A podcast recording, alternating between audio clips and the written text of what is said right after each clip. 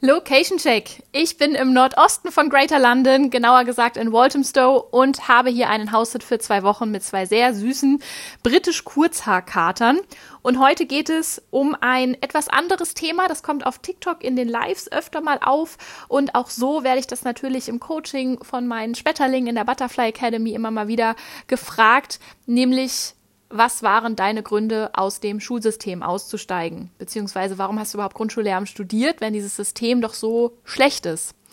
Und darauf möchte ich in dieser Podcast-Folge heute eingehen und ja, möchte so ein bisschen dieses Wissen in die Welt tragen, weil ich habe so das Gefühl, und bei mir war es ja selber so, Studierenden im Lehramt wird ein sehr falsches Bild vermittelt. Generell wird der, der, der ganzen Gesellschaft ein sehr falsches Bild vermittelt, was dieser Lehrerberuf so mit sich bringt. Und so richtig mitbekommen tut man es erst, wenn man im Ref oder sogar erst nach dem Ref dann wirklich einsteigt. Bei mir war es schon im Ref und ich finde, es ist an der Zeit, dass jeder diese Informationen auch schon vorher haben sollte, bevor da drei, vier, fünf Jahre Studium dranhängen. Dafür ist diese Podcast-Folge heute hier. Ich habe mal sieben Gründe und sieben Dinge, die nicht so bekannt sind, zusammengetragen und würde sagen, let's go. Hi, ich bin Jana und willkommen in meiner bunten, verrückten Welt. In diesem Podcast nehme ich dich mit in mein freies, selbstbestimmtes Leben. Verrate dir einige meiner Geheimnisse und Strategien, wie ich es in den letzten Jahren geschafft habe, mein Leben komplett auf den Kopf zu stellen und mich nicht mehr fremdbestimmen zu lassen. Von einer verheirateten Referendarin in der Grundschule mit einer großen, schicken Wohnung bis hin zu digitalen Nomaden mit erfolgreichem Online-Business mein Lebensmotto mittlerweile. Wenn du das wirklich willst und bereit bist, deine Komfortzone zu verlassen, schaffst du das auch.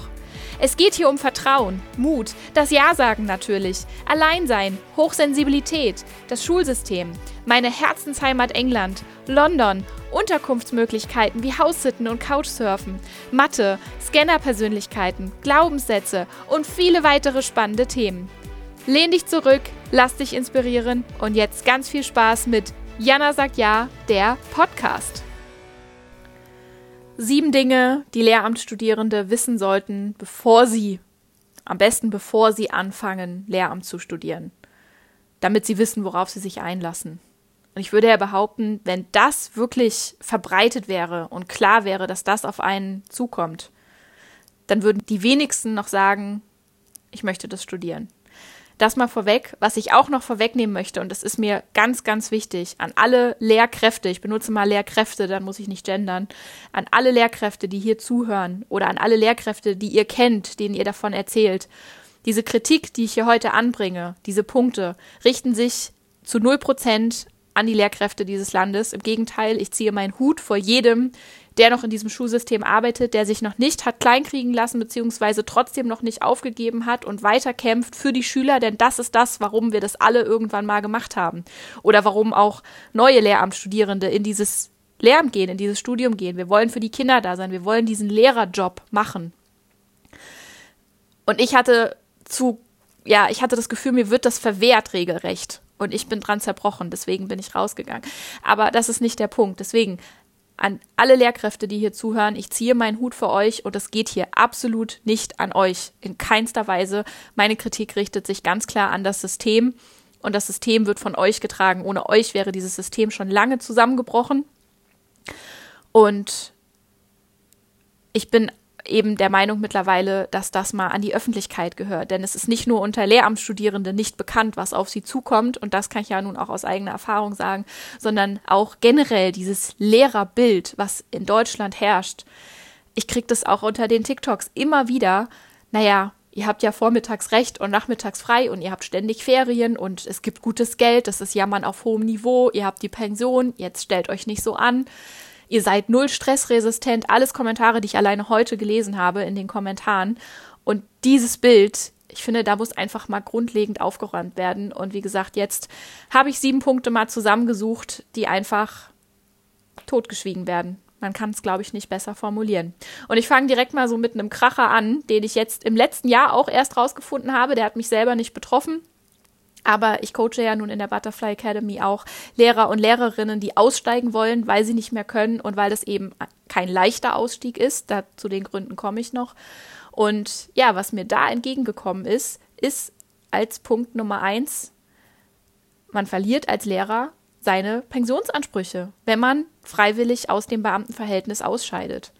Man bekommt diese Zeit, die man im Beamtenverhältnis gearbeitet hat, in der Rentenversicherung, also in der gesetzlichen Rentenversicherung, angerechnet. Man wird sozusagen nachversichert. Das heißt, man verliert nicht alle Ansprüche, aber man verliert seine Pensionsansprüche. Man wird dann entschädigt durch die gesetzliche Versicherung, aber wir wissen alle, dass das äh, finanziell dann doch ein entscheidender Unterschied ist.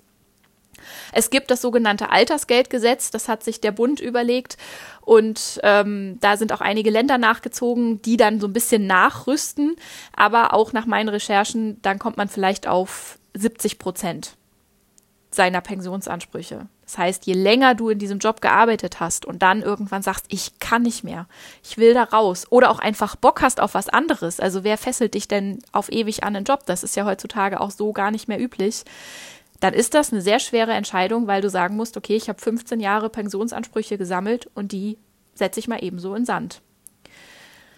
In meinen Augen ist das die reinste Erpressung. Und ich würde mich jetzt auch mal so weit aus dem Fenster lehnen und sagen, wenn das nicht wäre, dann wären schon viele Lehrer lange weg. Aber das ist natürlich ein Grund zu bleiben. Und das verstehe ich auch, weil wir haben alle diesen Sicherheitsglaubenssatz. Und wenn dieser Sicherheitsglaubenssatz sagt, hey, ich quäle mich hier seit 15 Jahren durch, damit ich unter anderem im Alter abgesichert bin, dann gebe ich das doch nicht so einfach auf. Dann ziehe ich das jetzt noch weiter durch. Da glaube ich tatsächlich, dass das bei ganz vielen eine falsche Motivation ist, beziehungsweise auf der anderen Seite, es ist nichts anderes als Erpressung. So, du gehst, dann nehmen wir dir das Geld weg. Was du ja, was dir zusteht, weil du hast den Job und die Arbeit ja geleistet.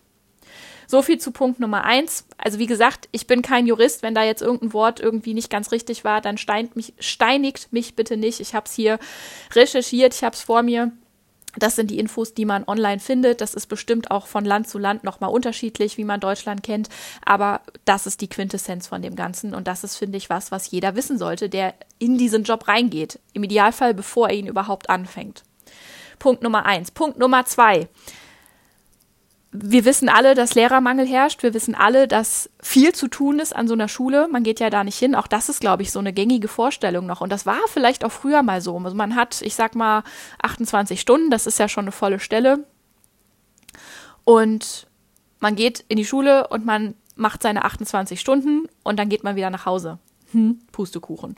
Man hat ja auch noch so viele andere Aufgaben. Das ist ja ein Riesenkomplex, diese Schule. Und das ist, das sind tausend Zahnräder, die ineinander greifen. Das heißt, es gibt immer was zu tun. Ob das die Bücher sind, die man, die ausgeteilt werden müssen, ob das andere Dinge sind, die organisiert werden müssen im Lehrerzimmer, unterm Kollegium, mit irgendwelchen äh, Aktionen, Spendenaktionen, Spendenlauf fällt mir gerade ein, das Schulfest muss organisiert werden. Also da gibt's ja hunderttausend Geschichten, die noch neben dem Unterricht laufen und was ja auch wichtig ist an der Schule. Also ich möchte das gar nicht wegreden oder kleinreden. Natürlich macht das auch den Schulalltag mit aus, diese Dinge drumrum. Aber wenn Lehrer dafür keine Kapazität haben, weil sie sowieso schon voll ausgelastet sind, dann wird das ja aber trotzdem noch auf deren Schultern abgelegt sozusagen. Und dadurch, dass man ja gemeinsam in einem Boot sitzt, ist es da auch wirklich schwer, Nein zu sagen. Also das erlebe ich im Coaching tagtäglich, dass da, dass es da einfach heißt, nee, ich kann doch da nicht Nein sagen. Und auf der einen Seite steht da natürlich, okay, aber du darfst auf dich selber aufpassen. Du darfst auch Nein sagen, wenn du einfach schon selber völlig überlastet bist. Wenn du da noch drei Vertretungsstunden reinbekommen hast, weil einfach niemand anderes da ist und die hast du auch noch gemacht und dann kommt noch das und dann kommt noch das. Da darfst du irgendwann Nein sagen. Aber das Ding ist und was da immer mitspielt, und das ist ja auch das, was viele Lehrkräfte kaputt macht, weil wir eben uns um andere sorgen. So niemand, dem andere Menschen völlig schnurzegal sind, wird Lehrer, weil ich meine, man arbeitet mit Menschen, man arbeitet mit Kindern. So tickt man ja nicht nicht oder so ticken die meisten nicht. Dann weiß man aber genau, wenn ich jetzt Nein sage und auf mich selber aufpasse, dann muss es jemand anders machen. Denn es wird ja niemand neu eingestellt, nur weil gerade alle ausgelastet sind. Dann wird es jemand anderem aufgedrückt, der vielleicht nicht Nein sagt in dem Moment. Und klar kann man in dem Moment sagen, der ist für sich selbst verantwortlich. Es müssten einfach mal alle Nein sagen. Aber auch da weiß man, dass das unrealistisch ist. Und was kickt dann? Das schlechte Gewissen. Das heißt, entweder ich passe auf mich auf und sage, ich kann gerade einfach nicht mehr, ich habe diese Kapazität nicht. Im gleichen Atemzug habe ich aber ein schlechtes Gewissen, weil ich weiß, jetzt kommt es bei jemand anderem auf die 120 Prozent, die da noch, die da sowieso schon abgeladen wurden. Und das ist einfach so dieses Riesenkonstrukt und das ist so dieses, dieser goldene Käfig, du kommst da nicht mehr raus. Es ist so mitgehangen, mitgefangen und man möchte sich ja gegenseitig unterstützen. Und dabei macht man sich dann aber auch kaputt. Und das ist aber auch genau das, was das System weiß. Dass die meisten Lehrer und Lehrerinnen, jetzt sage ich es doch, so drauf sind und ja sozial sind, weil sonst würden sie ja in diesem Job nicht arbeiten. Und das wird knallhart, gnadenlos ausgenutzt. Und man kann in vielen Fällen auf Schulleitungen schimpfen, weil Schulleitungen sind ja dann auch gerne diejenigen, die das, die, die das dann auf das Kollegium abwälzen. Aber auch da muss ich in ganz, ganz vielen Fällen, natürlich nicht für alles, es gibt Ausnahmen, aber für die meisten Fälle nehme ich auch hier die Schulleitungen in Schutz. An der Schule, wo ich als Vertretungslehrerin gearbeitet habe, war ich sehr eng mit der Schulleitung befreundet. Also wir haben einfach viel gesprochen. Ich habe da auch viel hinter den Kulissen mitbekommen. Und auf den Schulleitungen liegt genau so ein Druck. Ein anderer. Sie sind ja noch eins zwischengeschaltet. Aber da ist genau so ein Druck. Die haben auch keine Wahl. Die würden auch lieber mit ihren Kollegen und Kollegi äh, mit Kollegen und Kolleginnen aus dem Kollegium, Gott, Zungenbrecher, umgehen. Die wünschen sich das auch nicht, so viel Arbeit auf so wenig Leute zu verteilen. Aber sie haben auch keine andere Wahl. Und sie sitzen auch nicht am Hebel. Das heißt, es sind alle ja so abhängig von diesem System und alle hängen da drin und keiner kann es ändern und man versucht irgendwie das Beste, aber alle arbeiten sich kaputt. Und ja, ich rede mich da in Rage und ja, ich sehe es auch wirklich mittlerweile sehr negativ und was ich jetzt auch auf TikTok immer wieder zu hören bekomme, einfach um das direkt hier mit einzuarbeiten. Ja, ich bin schon eine ganze Weile draußen. Ich bin 2017 aus dem Beruf ausgestiegen. Ich bin seitdem Erst habe ich ganz was anderes noch im Angestelltenverhältnis gearbeitet. Dazu komme ich nachher noch zum Thema freie Wirtschaft. Und jetzt bin ich selbstständig. Aber jetzt als Selbstständige coache ich und helfe ich Lehrern und Lehrerinnen auszusteigen. Das heißt, ich bin wieder so ziemlich nah dran und ich bekomme mit, was da für Situationen oder für was, da was da abgeht. Ich, mir fehlen da die Worte das bekomme ich ja jetzt so wieder eins zu eins mit und auch auf einer sehr emotionalen Ebene und auch damals in der Klinik. Ich war, ihr wisst, ich war vier Monate in der Klinik für Psychotherapie, weil ich im Referendariat unter diesem ganzen psychischen Druck, der da geherrscht hat, nicht unter der Arbeitsbelastung, die ist das kleinste Problem, sondern unter diesem psychischen Druck von diesem System zusammengebrochen bin. Und in dieser Klinik waren 80 Prozent Lehrer, die mir gratuliert haben zu meiner Entscheidung, nicht zurück ins Ref zu gehen, die gesagt haben, nimm die Beine in die Hand und lauf. Wir sind schon viel zu lange drin, wir werden das irgendwie mit regelmäßigen Klinikaufenthalten durchziehen. Wegen der Pensionsansprüche. Doch, da hat es, glaube ich, damals auch schon mal jemand erzählt, richtig. Aber da dachte ich schon so, wie krank ist denn das? Warum, warum sind die Kliniken dieses Landes voll mit Lehrern? Das kann es auch nicht sein. Aber doch, genau so ist es. Aber sonst überlebt man das nicht. Aber ja, um zurück zu diesem Punkt zu kommen, du bist in diesem Konstrukt. Das heißt, entweder du hast ein schlechtes Gewissen oder du bist skrupellos, aber davon gibt es, glaube ich, nicht so viele. Oder du bürdest dir viel zu viel auf. Punkt Nummer zwei. Punkt Nummer drei. Du darfst nicht mehr über dein eigenes Leben entscheiden und bestimmen. Das ist ein Punkt, der mich der mich, das habe ich auch irgendwann erst mitbekommen, das kriegt man dann irgendwann erzählt, das bekommt man irgendwann bei Kommilitonen mit, die dann den Weg weitergegangen sind. So Thema an der ersten Schule, da kann ich für, nur für Baden-Württemberg sprechen. Das weiß ich nicht, wie es in den anderen Bundesländern ist. In Baden-Württemberg kommt man nach dem Referendariat entweder über eine sogenannte Liste an seine erste Schule. Da kann man sich für verschiedene Regionen eintragen und die priorisieren und je nach Note wird man dann eingeteilt und dann auch an eine Schule eingeteilt. Die Schule sucht man sich nicht selber aus. Und da muss man mindestens drei Jahre bleiben. Also da gibt es einfach nichts dran zu rütteln. Da gibt es eventuell irgendwelche Sonderaufträge oder Sonderanträge, die dann aber auch erstmal durchgehen müssen. Aber da ist man verpflichtet für drei Jahre, wenn man sich schulscharf auf eine Stelle bewirbt, sprich an eine Schule eine Stelle explizit ausgeschrieben hat für einen Lehrer, Lehrerin mit den Fächern XY und man bewirbt sich da und bekommt die Stelle, dann ist man verpflichtet, fünf Jahre dort zu bleiben. Ist Stand 2016, 17 Ne, wie gesagt, wenn sich das geändert hat, dann schreibt mir das gerne. Stand 2016, 17 war es genau so. Das heißt, man verpflichtet sich für fünf Jahre, das wusste ich zum Beispiel auch überhaupt gar nicht. Also, ne, was ist, wenn ich umziehe? Was ist, wenn mein Mann umzieht? Was ist, wenn mein Partner, Partnerin, whatever, umzieht oder wenn einfach irgendwas, ja, weiß ich nicht, irgendwo was blockt, wo ich hin möchte, wenn ich einfach entscheide, ich möchte umziehen, wenn ich mich da nicht wohlfühle, wo ich bin.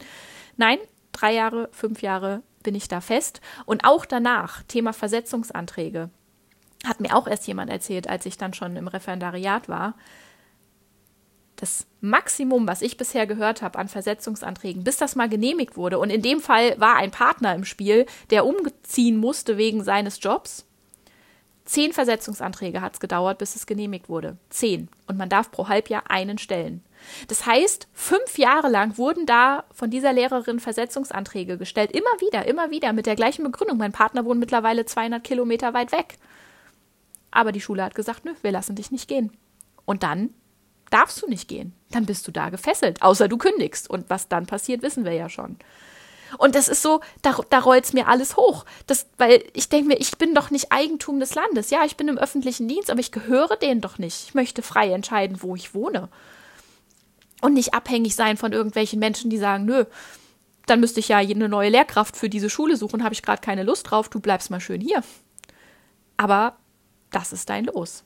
Da bist du vollkommen fremdbestimmt. Und es gibt noch ganz viele andere Punkte zur Fremdbestimmung, aber das würde hier den Rahmen sprengen. Das war vielleicht auch nur bei uns im Studienseminar, was uns da alles so verkauft wurde. Das fand ich auch unterirdisch. Aber wie gesagt, da kann ich vielleicht auch noch mal wann anders zu eingehen oder drauf eingehen. Ja, das war Punkt Nummer drei. Punkt Nummer vier, ich habe es vorhin schon ein bisschen angesprochen. Du wirst für deine Stunden bezahlt, also nach deinen Stunden, die du bekommst, Unterrichtsstunden, wird dein Gehalt sozusagen, also ob du eine halbe Stelle, volle Stelle und so weiter hast.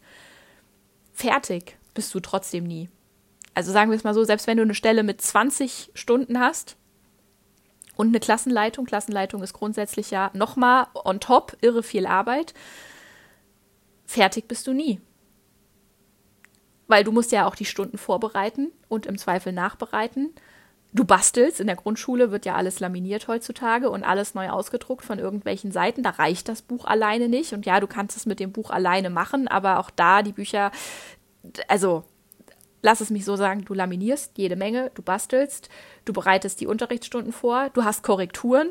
Klar, könnte man jetzt sagen, in der Grundschule hält sich das noch in Grenzen. So eine Mathearbeit in der zweiten Klasse ist natürlich auch wirklich schnell korrigiert. So ein Aufsatz in der vierten Klasse dauert dann auch doch seine Zeit.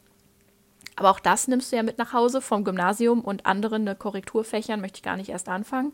Du hast Konferenzen in mehrfacher Ausfertigung, du hast Elterngespräche, du hast Elternabende, du hast Zeugnisse zweimal im Jahr und auch da in der Grundschule sind es mittlerweile nicht mehr nur so, ach, ich trage da mal ein paar Noten ein. Du musst ja mittlerweile alles transparent auflisten mit allen Teilnoten und whatever, wo das alles herkommt, dass du es im Zweifel nachrechnen kannst, sollte sich da irgendwer beschweren, dass es eine 3 plus ist und keine 2 minus. Und ja, diese Diskussion führt man noch und nöcher. Und dann gibt es auch mittlerweile Kompetenzbögen, die man für jedes Kind ausfüllen muss. Mein letzter Stand ist in der Grundschule in Hessen auf jeden Fall für Deutsch und Mathe. Da waren die Kompetenzbögen jeweils zwei Seiten lang und das mache ich für jedes Kind aus der Klasse und ja auch gewissenhaft. Klar, ich könnte da irgendwas ankreuzen, aber das macht man als Lehrer oder Lehrerin nicht. Also so habe ich es zumindest erlebt und die meisten, die ich kenne, sind da gewissenhaft und möchten das dann natürlich auch ordentlich machen. Aber da sitzt du, das sind Stunden über Stunden über Stunden und das bezahlt dir niemand. Das wird erwartet, das wird vorausgesetzt. Und wenn du selbst Familie hast oder wenn du auch einfach noch ein Leben nebenbei hast, das interessiert niemanden. Das alles unter einen Hut zu kriegen, ist einfach, das ist verdammt viel Zeit. Und was da noch dazu kommt, noch so ein kleiner Bonus am Rande, du zahlst das alles aus eigener Tasche. Also du zahlst sämtliche Materialien, also so Papier und so, das, das stellt die Schule, aber an den meisten Schulen bezahlst du fürs Kopieren, du bezahlst dein ganzes Arbeitsmaterial selbst, du bezahlst die Sachen fürs Klassenzimmer selbst. Das ist zumindest, wie gesagt, das, was ich erlebt habe, das, was mir zurückgemeldet wurde. Du, diese ganzen so Geburtstagsgeschenke, Adventskalender, was du für die Kinder da alles machst. Da freuen sich die Kinder natürlich drüber und natürlich machst du es, weil deswegen wirst du Lehrer oder Lehrerin. Deswegen machst du das alles, aber du bezahlst alles aus eigener Tasche. Ich weiß, mir hat mal eine Lehrerfreundin erzählt, die ist mittlerweile in Pension, die hat es geschafft, kann man sagen. Aber ich bin bei ihr viele Jahre mitgelaufen und da ist wirklich eine Freundschaft draus entstanden, trotz des Altersunterschiedes. Und sie hat ihrem Partner irgendwann mal erzählt und meinte, oh, ich muss noch Bleistifte kaufen gehen. Und er guckte sie nur an und meinte, hä, du arbeitest doch in der Schule. Und sie guckte zurück und sagte, ja, deswegen muss ich ja noch Bleistifte kaufen gehen. Sie so, ja, aber gibt's das, stellt das nicht die Schule? Weil er arbeitet in der freien Wirtschaft, also in, als Angestellter. Und sagte, also ich sag da der whatever Abteilung Bescheid und dann bekomme ich neue Bleistifte bestellt. ich habe das auch erlebt. Ich war auch, also ihr hättet mal mein Gesicht sehen sollen, als ich in Eastbourne in meinem Bürojob da angefangen habe und mein englischer Kollege, der dafür zuständig war, zum ersten Mal an meinem Tisch stand mit einem Zettel und einem Stift und sagte, was brauchst du? Ich bestell Bürosachen. Und ich ihn anguckte wie ein Auto und sagte, was, was möchtest du von mir? Ja, ich bestell Bürosachen, was brauchst du? und ich völlig und dann meine deutschen Kollegen mich aufgeklärt haben, die alle nicht aus dem Lehramt kamen, sondern halt das schon kannten und sagten, ja, brauchst du ein Locher, hast du genug Tacker, hast du noch Tackernadeln, hast du Stifte genug, hast du brauchst du einen Tischkalender und so weiter, was wir da alles so schönes lustiges bestellen konnten und ich ich habe das überhaupt nicht fassen können, dass das dass das inklusive ist. Ich hatte schon meine eigenen Buntstift. Ich hatte mein Mäppchen im Rucksack. Ich hatte Schere, Kleber, das hatte ich alles dabei. Das habe ich, glaube, bevor das passierte, so fünf, sechs Wochen, habe ich das mitgeschleppt und habe das auch benutzt. Da hat halt niemand was gesagt. Aber irgendwann hat mein, mein Chef dann, der hat es dann irgendwann gesehen und meinte, warum benutzt du deinen eigenen Kleber? Wir, wir haben doch da in der Schublade, sind, ist Klebervorrat. Und ich habe auch da wieder, ich so, hä, ach so, ja, hm. Aber auch das zeigt ja, es ist völlig selbstverständlich, du hast deinen eigenen Kram dabei in der Schule. Das, das, das musst du alles selbst. Du kannst es natürlich, kannst es bei der Steuer absetzen, aber bezahlen tust du es erstmal alles selbst. Auch das ist was, was ich zum Beispiel nicht wusste. Ja, aber die Quintessenz davon, du bist nie fertig und es geht halt immer noch mehr. Du kannst dich totarbeiten als Lehrer, aber bezahlt kriegst du deine Stunden, die du offiziell im Klassenzimmer stehst. Das ist sehr, sehr so nicht verhältnismäßig. Das war Punkt Nummer vier. Punkt Nummer fünf, das sind so, Punkt Nummer fünf und sechs sind ein bisschen ähnlich, aber das sind so Sayings, könnte man sagen. Was sind davon die Übersetzung? Ja, so, ja, so Dinge, die halt gesagt werden, die einem so als Lehramtsstudierender so ein bisschen Mut machen sollen, sag ich mal, die beruhigen sollen. Der erste davon, insgesamt Punkt Nummer fünf, es wird ja gesagt, dass du nach dem Ref endlich dein eigenes Ding durchziehen kannst. Im Ref hast du ja noch da am Anfang äh, sitzt du hinten drin und hospitierst, dann hast du irgendwann deine eigenen Stunden, aber deine Mentorin oder Mentor ist immer dabei. So. Und dann wird dir aber die ganze Zeit ja versprochen, oh, das Ref, das ist ätzend, ja, das ist anstrengend und da hast du halt immer jemanden dabei, der dir auf die Finger guckt, aber danach bist du ja endlich mit deinen Kindern alleine. So, auch das war mal. Früher konntest du da, glaube ich, wirklich dein eigenes Ding machen. Das ist auch das, was jetzt eben Lehrer und Lehrerinnen, mit denen ich befreundet bin, an meiner alten Grundschule, wo ich eben ja auch lange als Vertretungslehrerin gearbeitet habe, auch während des Studiums noch. Ich habe das geliebt da an der Schule. Und da kenne ich eben auch selber noch Lehrer, die ich schon als Kind hatte, die gesagt haben, ja, früher ist das so. Früher war das so. Das hat sich jetzt in den letzten, ich glaube mittlerweile muss man sagen, 20 Jahren, eher 15 Jahre vielleicht echt einfach stark gewandelt. Denn mittlerweile, pass auf, gibt es Inklusion, und mittlerweile haben viel mehr Kinder ADHS oder Autismus oder, oder, oder. Das hat ja alles stark zugenommen. Das heißt, es ist sehr wahrscheinlich, dass du eine Schulbegleitung in der Klasse hast bei einem der Kinder. Es ist sehr wahrscheinlich, dass du eine Sonderschullehrerin mit drin hast, zumindest für ein paar Stunden in der Woche. Heißt aber auch, wenn sie nur ein paar Stunden in der Woche mit drin ist, da ist es natürlich eine Entlastung und die Kinder, die sie brauchen, werden so betreut, wie sie es verdient haben und von jemandem, der Ahnung hat. Heißt aber auch, du bist nicht alleine. Du bist entweder im Co-Teaching, heißt das so? Co-Unterrichten. Da gibt es, glaube ich, noch einen anderen Namen, aber das heißt, du machst das entweder zusammen, du musst dich immer absprechen. Oder es sind halt immer Erwachsene drin, die dir halt auch auf die Finger gucken. Und das ist einfach nicht das, was dir versprochen wird. Ich möchte da überhaupt nichts gegen die Kollegen sagen oder gegen die Schulbegleitung. Im Gegenteil, das ist für die Kinder, die diese Menschen brauchen. Unfassbar wichtig und wertvoll, dass es das gibt. Deswegen auch hier wieder, bitte, bitte nicht falsch verstehen. Aber es ist trotzdem nicht das, was dir versprochen wird. Und es ist trotzdem eine neue Herausforderung und eine neue Challenge und man muss sich absprechen. Und auch da sind dann mitunter drei oder vier Erwachsene in einem Raum. Und wenn es nur zwei sind, die unterschiedliche Vorstellungen haben von gewissen Dingen. Und da muss man sich dann auch wieder, und das muss man dann auch wieder im Team besprechen und sich absprechen. Und wenn das nicht passt, was macht man dann? Darf man vor den Kindern natürlich auch nicht zeigen, dass man sich da nicht einig ist. Also auch das bringt einfach unglaublich viele Konflikte wieder mit sich und extra Arbeit. Und auch darauf wird man, also in meinem Studium wurde ich darauf noch nicht vorbereitet. Und ich war schon an der pädagogischen Hochschule, wo wir echt, so wie ich das beurteilen kann, eine gute Ausbildung bekommen haben. So, und um da direkt noch äh, kurz die Inklusion mit reinzupacken, auf der anderen Seite, wenn die Sonderschullehrerin da nicht mit drin ist, denn jedem Kind mit einer mit einem sonderschulpädagogischen Förderbedarf, was ja aber inklusiv jetzt mittlerweile eingeschult wird, stehen nur x Stunden pro Woche Sonderschullehrerin zu. Das heißt, das war jetzt zum Beispiel Beispiel aus meiner einen Ref-Klasse, das war eine zweite Klasse, da waren vier Kinder mit einer Lernbehinderung drin. Lernbehinderung ist jetzt nicht sonderlich hoch eingestuft, das heißt, da standen jedem dieser Kinder zwei Sonderschulpädagogik-Lehrer Stunden in der Woche zu. Das heißt, die Sonderschullehrerin ist, die war acht Stunden die Woche mit drin. Du kannst dir das ausrechnen, das sind keine anderthalb Schultage. Die anderen dreieinhalb Tage stehst du da alleine und hast vier Kinder mit einer Lernbehinderung, wofür du überhaupt nicht ausgebildet bist herzlichen Glückwunsch. Das heißt, du wirst weder diesen Kindern gerecht, noch wirst du deinem eigenen Anspruch gerecht, weil du möchtest ja auf jedes Kind so eingehen, wie es das verdient hat. Dadurch, dass du aber da ja auch noch dann Arbeit reinsteckst, wirst du aber auch den anderen Kindern nicht mehr gerecht, für die du ursprünglich ausgebildet wurdest. Und das ist einfach auch ein hohes Frustpotenzial für alle Beteiligten. Und am Ende wirst du keinem Kind so richtig gerecht. Und auch das ist meine Erfahrung, die ich gemacht habe. Und auch das ist, sind Erfahrungen, die mir rückgemeldet werden von ganz vielen Seiten stimmt bestimmt nicht überall. Also das sage ich auch hier nochmal ganz offiziell dazu. Ausnahmen bestätigen die Regeln und es geht in keinster Weise gegen irgendeinen Lehrer oder Lehrerin in diesem Schulsystem.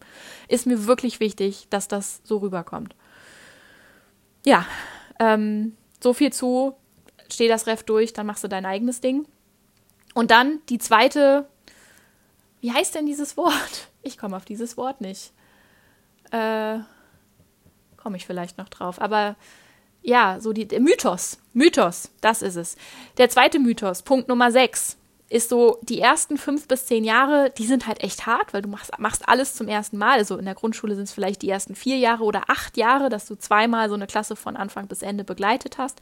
Dann hast du die ganzen Materialien mal vorbereitet, hast sie gebastelt, hast die Bücher durchgearbeitet mit einer Klasse zusammen, hast als Klassen, wenn du eine Klassenführung hast, auch diese ganzen Sachen für Klassenlehrerstunden hier mit weiß ich nicht, Gewitterwolken für die Stimmung und wer macht welchen, welches Amt und da die Schilder gebastelt und wer ist fürs Datum verantwortlich, hier die ganzen Buchstaben fürs ABC dann von dem jeweiligen Buch, das muss ja auch alles laminiert werden. Also was da alles in so einem Klassenzimmer, was ja so schön bunt aussieht, alles hängt, das darf man nie vergessen, das ist die Arbeit der Lehrkraft. Das macht die Lehrkraft und das macht sie nicht im Unterricht für, in den Stunden, für die sie ja so eigentlich bezahlt wird, sondern das macht sie in ihrer Freizeit, damit die Kinder einen schönen Klassenraum haben. Und das ist super, dass die Kinder einen tollen Klassenraum haben. Und ich liebe diese, diese bunte Stimmung in diesen Klassenräumen. Und trotzdem weiß ich mittlerweile, was da für eine Arbeit hintersteckt, die einfach nicht gewürdigt wird und halt auch vor allen Dingen nicht entlohnt wird oder ein Energieausgleich in irgendeiner Form stattfindet. Das wird halt irgendwie vorausgesetzt. Ja, und da heißt es eben so, die ersten sage ich mal, fünf bis zehn oder vier bis acht, je nachdem, sind halt harte Arbeit, weil du durchläufst alles. Danach entwickelst du eine Routine und danach wird es einfacher. Aber man darf nicht vergessen, dass man danach trotzdem noch in diesem System gefangen ist und dass trotzdem immer noch mehr Aufgaben von allen Seiten kommen, dass der Druck immer hoch wird, dass Eltern immer mehr verlangen. Und das habe ich ja, wie gesagt, jetzt seit wann habe ich angefangen, an der Schule zu arbeiten? Da war ich 18, 19. 19 war ich. Also seit vor zwölf Jahren habe ich angefangen, an meiner ersten Schule zu arbeiten. Und in dieser Zeit ist es ja nicht besser geworden. Und damals haben sie schon gesagt, boah, in den letzten fünf Jahren, willst du das wirklich noch? Das haben sie damals gesagt. Und an der Schule war es einfach so schön. Und ich war nicht Teil des Systems, ich war Teil des Kollegiums und Teil dieser Schule. Und es ist eine sehr schöne Schule. Aber ich war nicht Teil des Systems. Und da ist einfach der gravierende, entscheidende Unterschied als ich ins Ref gekommen bin und diese, diese Vereidigung da hier ne, mit verbeamtet und alle stehen auf und alle sprechen gemeinsam, das war der Punkt, wo ich Teil des Systems geworden bin. Und das war der Punkt, wo es psychisch anfing, mich so kaputt zu machen. Also das bisschen Routine, ich würde sagen, das ist das, was das kleinste Problem ist. Weil das ist ja das, was du tun möchtest. Du möchtest als Lehrer oder Lehrerin unterrichten. Das ist ja das, warum du es machst. Du möchtest mit den Kindern in Aktion sein. Das heißt, das ist mitunter das kleinste Problem, aber das drumrum, das macht dich krank. So, und der letzte Punkt, Punkt Nummer sieben, ich habe es eben schon mal kurz erwähnt, ist das Ansehen in der Gesellschaft. Und das wandelt sich ganz stark. Das ist es mir vorhin, habe ich vorhin noch drüber nachgedacht, als ich die Punkte aufgeschrieben habe. Wenn du Lehramt studierst, wenn du jemandem erzählst, hey, ich bin jetzt im Lehramt, ich studiere und dann werde ich verbeamtet und so weiter, oder das musst du noch nicht mal dazu sagen. Du sagst, hey, ich studiere Lehramt. Dann ist die gängige Reaktion, oh super, dann wirst du verbeamtet, dann kriegst du Beihilfe, dann bist du privat versichert, dann kriegst du Pension, alles richtig gemacht. Super. Das ist die gängige Reaktion im Studium. Von mir kriegst du die heute nicht mehr. Aber ich weiß noch damals, das kriegst du von allen Seiten. Und ich habe diesen Job nie gemacht wegen des Geldes oder wegen der Absicherung oder wegen der privaten Krankenversicherung oder wegen der Pension. Ich habe den Job gemacht, weil ich Kinder über alles liebe und weil ich diesen Job über alles liebe, wenn ich ihn denn machen darf. Ich habe schon mit 14 mein erstes Praktikum gemacht. Ich habe fünf Jahre in meinen Schulferien ehrenamtlich im Kindergarten gearbeitet. Ich hatte in meinem Leben 18 Babysitterfamilien. Ich habe mit 16 auf einen Säugling aufgepasst, zwei, dreimal die Woche. Ich habe an dieser Schule gearbeitet ein halbes Jahr und ich habe die Vertretungslehrerstunden bezahlt bekommen. Alle anderen Stunden war ich ehrenamtlich da. Ich bin mit auf Ausflüge gegangen. Ich bin mit auf Klassenfahrten gefahren. Ich habe beim Schulfest geholfen. Für die Klassenfahrt wurde ich bezahlt, für alles andere nicht. Und ich habe es gerne gemacht. Ich habe es geliebt. Ich habe da alles reingegeben für die Kinder. Für die Kinder. Und an der, um an der Schule zu helfen. Klar, um dem Kollegium da auszuhelfen. Ich habe da alles für gegeben und das war meine Motivation. Ich habe gesagt, das möchte ich den Rest meines Lebens machen. Ich möchte den Rest meines Lebens glückliche Kinder um mich herum haben. Und dann bin ich in dieses System gekommen. Und dann eben, wie gesagt, dann war ich an der Uni und alle haben gesagt, oh, super, dann bist du verbeamtet. Mhm. Ich hatte ja auch noch einen Mann, der war auch verbeamtet. Oh, alle haben geklatscht. Alles richtig gemacht mit 25. Ja. Und wenn du dann mal Lehrer bist, und sagst, ich kann nicht mehr. Und sagst, es ist einfach gerade krass, es ist gerade Klausurenphase, es ist gerade Zeugnisphase, ich weiß nicht, wo mir der Kopf steht, ich kann nicht mehr. Dann bist du nicht stressresistent, dann bist du nicht stark genug, dann sollst du dich doch bitte nicht so anstellen, denn du kriegst ja immerhin genug Geld und bist versichert, privat. Dann sollst du dich doch nicht so anstellen, denn du hast ja ständig frei, du musst ja nur vormittags arbeiten und du musst ja auch nur in den Ferien, also hast ja die Ferien frei, andersrum. Du hast doch ständig Ferien. Wie kannst du dich denn beschweren? Wie kannst du denn gestresst sein? Du hast doch ständig frei. Ach ja, komm, die fünf Wochen bis zu den Ferien, die schaffst du jetzt noch. Und dann hast du sechs Wochen frei. Was willst du eigentlich? Und wirst auch noch bezahlt. Was willst du eigentlich? Lockdown letztes Jahr. Die Heute-Show hat sich auf Lehrer gestürzt. Sie haben ja sowieso schon das halbe Jahr frei. Jetzt haben sie drei, vier Monate am Stück frei. Und beschweren sich auch noch. Was wollen die eigentlich? Jetzt haben sie doch noch mehr frei und werden voll bezahlt, weil sie im öffentlichen Dienst sind. Was ich von Lehrern gehört habe, die sich den Arsch aufgerissen haben während des Lockdowns, die psychisch dran kaputt gegangen sind während des Lockdowns, weil man ein Grundschulkind von der ersten Klasse nicht mal eben so vor Zoom setzt, um das vor Zoom zu machen, wo du dir noch mehr Arbeit und Mühe machst, um das irgendwie in Arbeitsblättern aufzubereiten oder in Videos und ein schlechtes Gewissen hast, weil du die Kleinen vor die Medien setzen musst, weil du den Eltern sagen musst, hey, setz dein Kind mal vor ein Tablet, vor das Tablet, ich weiß nicht, wie ich es anders rüberbringen soll. Wo du selber zwei Kinder oder drei Kinder zu Hause hattest, die auch im Lockdown waren, die auch homeschooled waren, wo du alles gleichzeitig gemacht hast, wo du mit jedem Schüler einzeln irgendwie in Videokonferenzen gegangen bist oder die selber irgendwann psychisch kaputt gegangen sind und du dann auch als Lehrer, weil die eigenen Eltern auch gerade nicht weiter wissen, noch anbietest und sagst, ruf mich an, ich bin da da habe ich so viele Stories gehört und sie sind auf dem Zahnfleisch gegangen. Und was hat das Land zu tun? Wie gesagt, heute Show, ich hätte kotzen können. Sorry für die Wortwahl, aber ich hätte kotzen können, als ich die heute Show gehört habe, die Lehrer da noch gerade mit durch den Kakao gezogen hat. Zeitungsartikel, die gesagt haben, ja, pff, tolle Berufsgruppe, jetzt haben die auch noch mehr frei. Haben sie gar nicht verdient, so viel Geld wie die bekommen. Nein. Die haben sich den Arsch aufgerissen, um das irgendwie zu tragen. Mit der mit einer technischen Ausstattung, die unterirdisch ist, mit Schülern, die zu Hause dieses technische Equipment überhaupt nicht haben, mit teilweise ja Eltern, die sich das auch einfach nicht mal eben so leisten konnten. Da hatten es Eltern oder Schulen in einem reichen Stadtteil würde ich jetzt behaupten, deutlich einfacher. Auch da gab es ja Reportagen zu. Was machst du, wenn die Hälfte deiner Schüler keinen Zugang zum Internet hat zu Hause? Was machst du, wenn die Hälfte deiner Schüler Eltern hat, die kein Deutsch können, wo du das noch nicht mal über die Eltern laufen lassen kannst, deine Schüler aber erst in der zweiten Klasse sind? Wie kommst du daran? Es ist aber trotzdem deine Aufgabe. Interessiert das irgendjemanden? Nein. Das ist deine Aufgabe. Und du musst sie meistern. Und auch hier, ein drittes Mal, ich ziehe meinem Hut vor jedem Lehrer und jeder Lehrerin, die die eigene Klasse durch diesen Lockdown gesteuert hat oder alle Klassen und es bravourös gemeistert hat unter den Voraussetzungen. Auch unter den Voraussetzungen, die er selber, also die, die bei einem selber, wir, wir haben uns in einer Situation befunden, die wir noch nie vorher erlebt haben, niemand von uns. Das ging auch Lehrern und Lehrerinnen an die Nieren, dass sie eingesperrt waren zu Hause. Aber nein, von ihnen wurde ja verlangt, dass es so weitergeht. Und dass sie sich um alle Schüler zu Hause kümmern, ob sie sie erreichen können oder nicht, ist völlig egal. Beziehungsweise, wenn es dir egal ist, dann kommen sie nach drei, vier Monaten Homeschooling wieder und sind auf völlig unterschiedlichen Leveln. Und wessen Problem ist das? Deins. Also lässt du es gar nicht erst so weit kommen und reißt dir den Arsch auf. Und die Gesellschaft lacht. Vorhin erst wieder ein TikTok-Kommentar drunter gehabt, von wegen Jammern auf hohem Niveau. Viel Geld, private Krankenversicherung, Pension. Herzlichen Glückwunsch. Und auch das finde ich ist was, was man wissen sollte, wenn man sich für das Studium vom Lehramt entscheidet.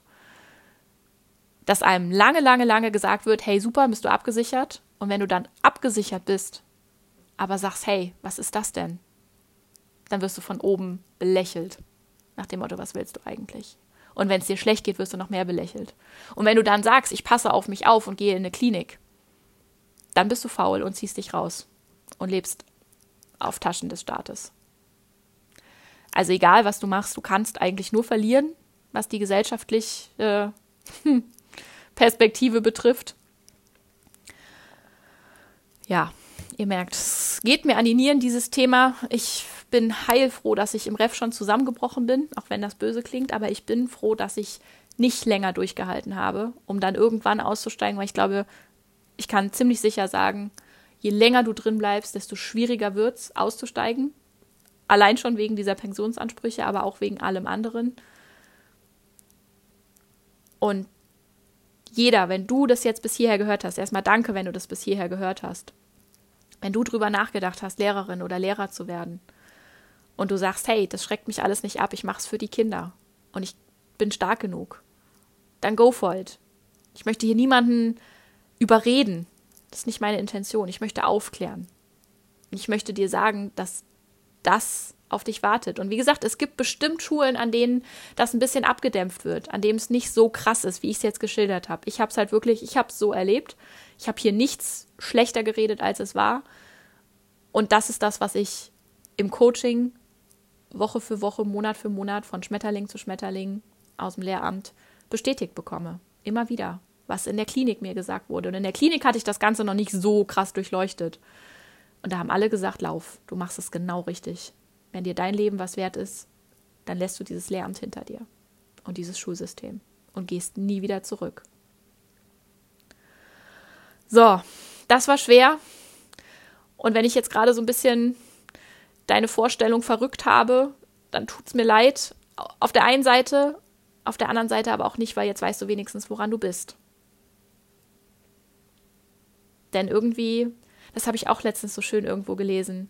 Lehrer und Lehrerinnen, man bekommt so einen Maulkorb an. Das ist so ein, so ein unausgesprochener Maulkorb irgendwie, dass man das nicht nach außen trägt. Aber auch das hat, glaube ich, mit dieser, mit dieser gesellschaftlichen Sicht zu tun, weil wenn man das jetzt auch noch als Lehrer oder Lehrerin nach außen trägt, also habe ich ja eben schon gesagt, dann kriegt man erst recht eins auf den Deckel, so, weil, weil was beschwerst du dich denn eigentlich? Du bist doch verbeamtet, ist doch alles super, ist doch alles rosa. Und ich glaube auch ein Stück weit, und auch das merke ich jetzt im Coaching, so wenn man, wenn wir so in den Anfängen sind und irgendwann die Stimmung, ja, irgendwann meine Schmetterlinge anfangen, ehrlich zu sich selber zu sein. Klar möchte man das nicht so zugeben, wenn man mittendrin steckt und irgendwie entschlossen ist, weiterzumachen oder auch nicht weiß, was man alternativ machen soll. Und es gibt immer eine Alternative. Oder wenn man eben sagt, hey, mit den Pensionsansprüchen, das, das traue ich mich nicht, das ist einfach, das ist eine finanzielle Einbruch. Was soll ich denn dann machen? Damit habe ich gerechnet. Ich möchte nicht in der Altersarmut landen. Nein, natürlich möchtest du das nicht. Aber dann ist es natürlich einfacher, sich das schön zu reden. Und auch damit möchte ich niemanden angreifen, weil das ist ganz natürlich. Das würde jeder von uns machen. In jeder Situation, die irgendwie gerade zu hart ist, um sich das einzugestehen. Vor allen Dingen, ja, weil man, man kann es ändern, aber es wird einem ja verdammt schwer gemacht. Wie gesagt, Verstehe ich vollkommen. Aber auch das ist irgendwo so ein Schutzmechanismus, den wir anwenden. Und auch das habe ich jetzt schon einige Male erlebt dieses Jahr. Und es ist so krass, was passiert, wenn dieser Schutzmechanismus erstmal bricht und meine Schmetterlinge dann in so, in so, so weit ehrlich zu sich sein können, dass sie sagen können, ja, diese ganzen Punkte stimmen und ich kann nicht mehr und ich will das auch nicht mehr. Ich bin mir selber mehr wert als das. So behandelt zu werden, das habe ich nicht verdient. So ausgenutzt zu werden, das habe ich nicht verdient. Denn genau so ist es. Es hat keiner verdient, so ausgenutzt zu werden. Es hat keiner genutzt, so behandelt zu werden. Aber sich das einzugestehen, ist ein großer Schritt und ein schwerer Schritt. Und ich verstehe jeden, der, den, der da nicht ist oder der da noch nicht hin möchte. Weil das verändert, das bedeutet Veränderung. Wenn man sich das eingesteht, ich glaube, dann kann man tatsächlich nicht mehr bleiben. Weil dann geht man komplett kaputt. So, ja, ich kann leider auch diese Podcast-Folge nicht mit so einem positiven Schlusswort enden, irgendwie, wie ich es ja sonst immer mache oder so sagen, so und die Moral von der Geschichte oder so, das Fazit, was, was Positives. Ich hoffe, du konntest für dich was mitnehmen, was einfach mit Realität zu tun hat und nicht mit so einer rosaroten Brille und alles ist super. Und wenn du jemanden kennst, der überlegt, Lehramt zu studieren und sagt, hey, das ist doch alles super, da verdiene ich viel Geld, ich würde mich riesig freuen, wenn du sagst, hey, hier ist ein Podcast, hör dir das mal an. So ist es dass du das verteilst, weil auch damit kannst du andere beschützen. Oder wenn du jemanden kennst, der gerade angefangen hat, Lehramt zu studieren, oder wenn er schon mittendrin ist. Es ist nie zu spät, da einen Weg zu ändern. Es ist zu spät, wenn du schon zehn Jahre drin hängst. Und auch dann ist es nicht zu spät, aber dann ist es verdammt heftig und hart. Je früher, desto einfacher. Von daher tu mir den Gefallen, schick das an alle, die du irgendwie kennst, die, für die das spannend sein könnte. Und wenn dir das gefallen hat, dann freue ich mich sehr, wenn du eine Bewertung da lässt und natürlich, wenn du den Podcast abonnierst. Ich werde noch mehr, ich werde auch noch mal über meinen Ausstieg sprechen. Auch das äh, wurde sich schon mehrfach gewünscht. Und natürlich über ganz viele andere Themen. Und jetzt wünsche ich dir einen tollen Tag, einen tollen Abend, eine tolle Nacht, wo du auch immer gerade bist, wie viel Uhr es bei dir auch immer ist. Und sage ganz, ganz liebe Grüße aus London. Deine Jana.